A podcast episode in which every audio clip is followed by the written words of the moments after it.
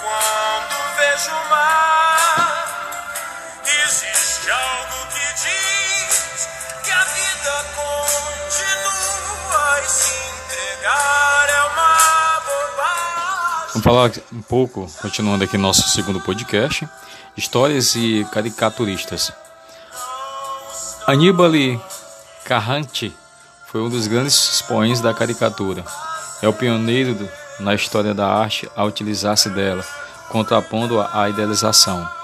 Os Carrante, família de pintores italianos do fim do século XVI, Lodovico Bologna, 1555, e seus dois primos, Agostinho e Annabelle, Anibale, desculpe, Anibale, foram os decoradores da galeria do Palácio Farnese.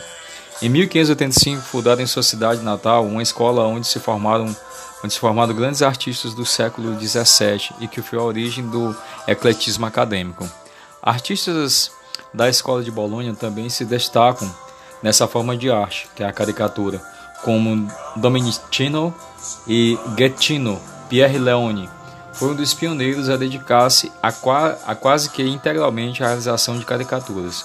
O termo caricatura apareceu pela primeira vez em 1646, com finalidade de nomear as séries de desenhos satíricos de Agostino Carrante.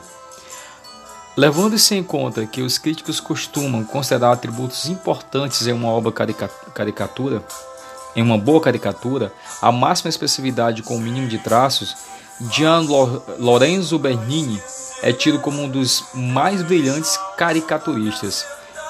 Gian Lorenzo Bernini, nomes são mais italianos, né? É comum vermos caricaturas políticas em nossos jornais e revistas. Entretanto, as sátiras sociais, através de caricaturas, já existiam principalmente a partir do século XVIII, realizadas por artistas de renome. Os ingleses James Gilhall e Thomas Rolladonson eram alguns desses artistas eh, considerados brilhantes caricaturistas, que faziam que faziam o observador logo reconhecer a personalidade que estava sendo estereotipada.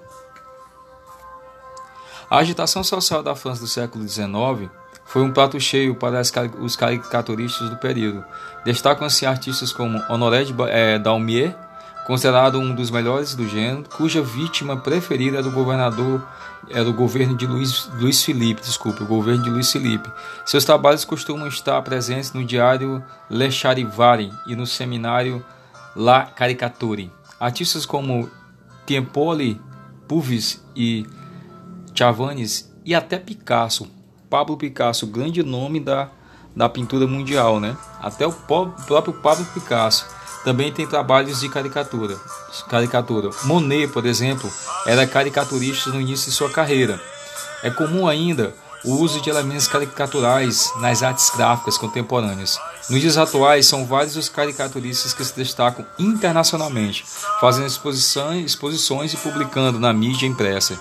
Os maiores nomes são Sebastian Kruger, é, Jean Opderbeek e Mulatier, entre outros. Daqui a pouco retorno com o terceiro podcast falando sobre caricatura, já em caricatura no Brasil.